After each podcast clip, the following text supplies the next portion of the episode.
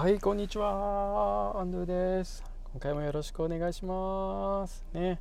あの最後まで聞いてくださる方ねいつもありがとうございます。ねちょっと早速ですけど今回はあの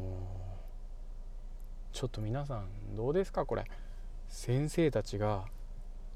ね夢や目標目的をこうどんどん子どもたちの前で語ってそれにどんどんチャレンジしてやっていく姿を見せていくっていうのこれ今やれてますかね？これやっていきたくないですか？どんどんどんどん。ねえ。これ失敗したっていいんですよ。これうまくいったっていいんですよ。先生たちがどんどんね目標をこう夢をこう語ってどんどんチャレンジしていく姿見せていくことが必要だと思うんですよね。うん。というのもねでこれから将来ね今の子どもたちが働く時ってまあちょっと先日お話ししたと思うんですけどほとんどの子たちがね65%でしたかね多くの人たちが今ない職業に就くってことがこう言われてるわけじゃないですか。子供たちはどんどんいろんなことにこうこれからチャレンジしていくわけですよね。あるものに属すっっていうもう生き方じゃなくてどんどん新しいことを作って、ね、自分がやりたいことを、えー、世の中にためになるだろうなって思うこととか好きなこととかにこう追求してどんどん新しいことをやっていくんですよ今の子供たち。素晴らしいですよね。その中僕たちがねもう今からねそういう未来をこう見据えてあの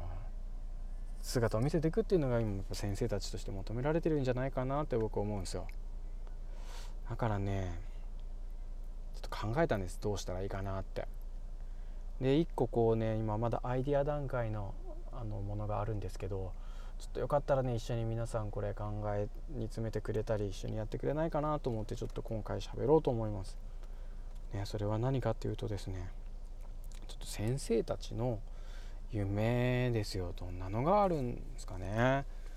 ね例えばあのー、すごい素敵な人がいるからこういう人たちの講演会を開きたいとか、あのー、ありますよね。とか学校に呼びたいとか、まあ、あとはねちょっと新しい教育のためにこういうちょっとプロジェクトを立ち上げて先生たちの学校を作りたいとかあるいはもうちょっともう今のね学校教育の変化のスピードを待ちきれないも新しい学校を新しく作りたいとかねいろいろなねあとは困ってる子どもたちのね相談にもっと乗ってあげたいからそういう場を作りたいとかねもうもういろんな、ね、先生たちの素敵な夢ってたくさんあると思うんですよね。でもこれなかなかねチャレンジしづらい。それはあのなぜかっていうとあの先生たちはね資金調達がね自分の夢にチャレンジするために必要な資金調達が自分たちでできないわけですよ。公務員としてのもらってる給料で自分や自分の家族が幸せに生きていくっていうことぐらいのね給料はねねいただけてるわけですけども新しくするためのね何か大きな資金集めというのがねとてもとてもこう副業がね自由にしていいよっていうわけでもないですのでできないわけですよね。そこでねあのクラウドファンディングっていうのをねちょっとキーワードに先生たちでできないのかなと思って調べてみたんですよね。クラウドファンディングっていうのはあの簡単に言うとあの、まあ、インターネットなどをこう通じて不特定多数の人からこう資金を募るっていうまあやり方とかそういう仕組みのことをまあ言うんですかね。要は思いとかアイデアはあるんだけどちょっとお金がないからできないっていう、まあ、そういった状態から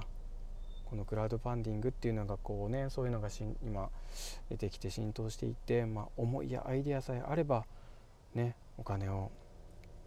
集めることができて実現していくことができますよっていう社会にこうだんだんこう変わっていくっていうね素敵なものなんですけどね。まあ、そもそもこれを知らなかったとか知らないっていう先生はねもうちょっとこれからの社会アウトなのでも調べてください。ね。また分からなかったら一緒に話して勉強していきましょう。ね。これはねこれからの子供の生き方の中でも選択肢として教えてほしいなって思ったのと同時にね自分たちの選択肢としても学校の先生こそクラファンクラウドファンディングを知るべきだと思ったんですよね。であのこれそもそも今先生って公務員じゃないですか。公務員がクラウドファンディング立ち上げていいんですかねっていうところがねポイントになってくるじゃないですか。で調べてみたんですけど、まあ、結論からねちょっともう言うとやっぱねこれちょっと法律的なところの観点で言うとねやっぱまだグレーゾーンではあるんですけどまあでも一般的に世間の方から見たらね子供が子供じゃがじゃないごめんなさい公務員がお金を募ってるっ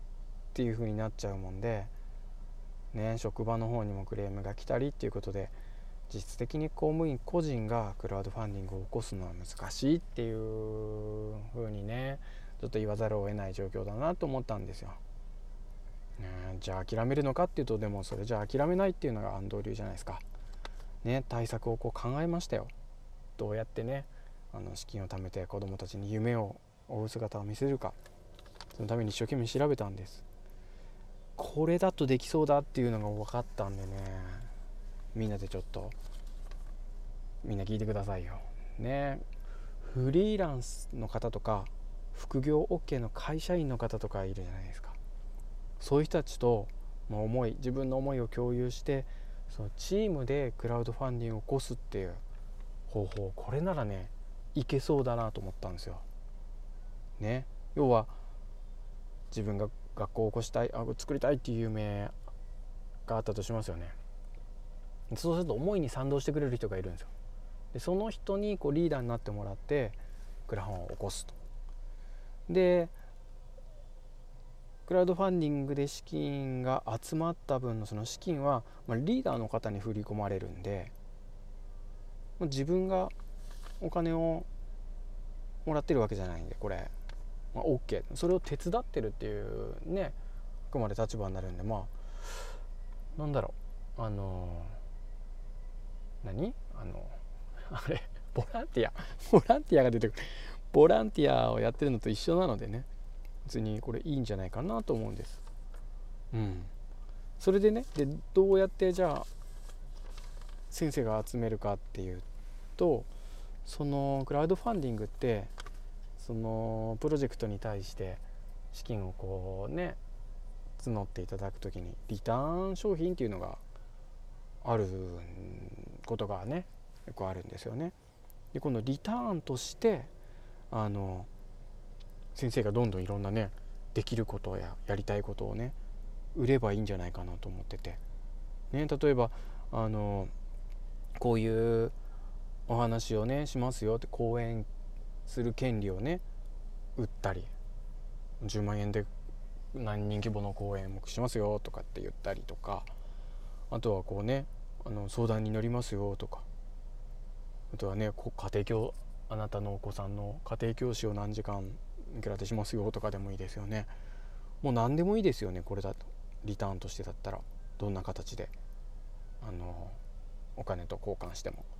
ね。一緒に飲みましょう。そして教育談義をしましょうよみたいな。そこに呼んでいただいて一緒にお話をする権利いくらでどうですかみたいなのとかね。何でもいいですよ。こうやってあのー、大きい夢ちっちゃい夢何でもいいんですけど素敵な大人が持ってる夢を応援するでもいいし自分がね思ってる夢をリーダーというか、ま、チームのメンバーをこう募って一緒にやるでもいいですし、ね、そういうことをねどんどんやって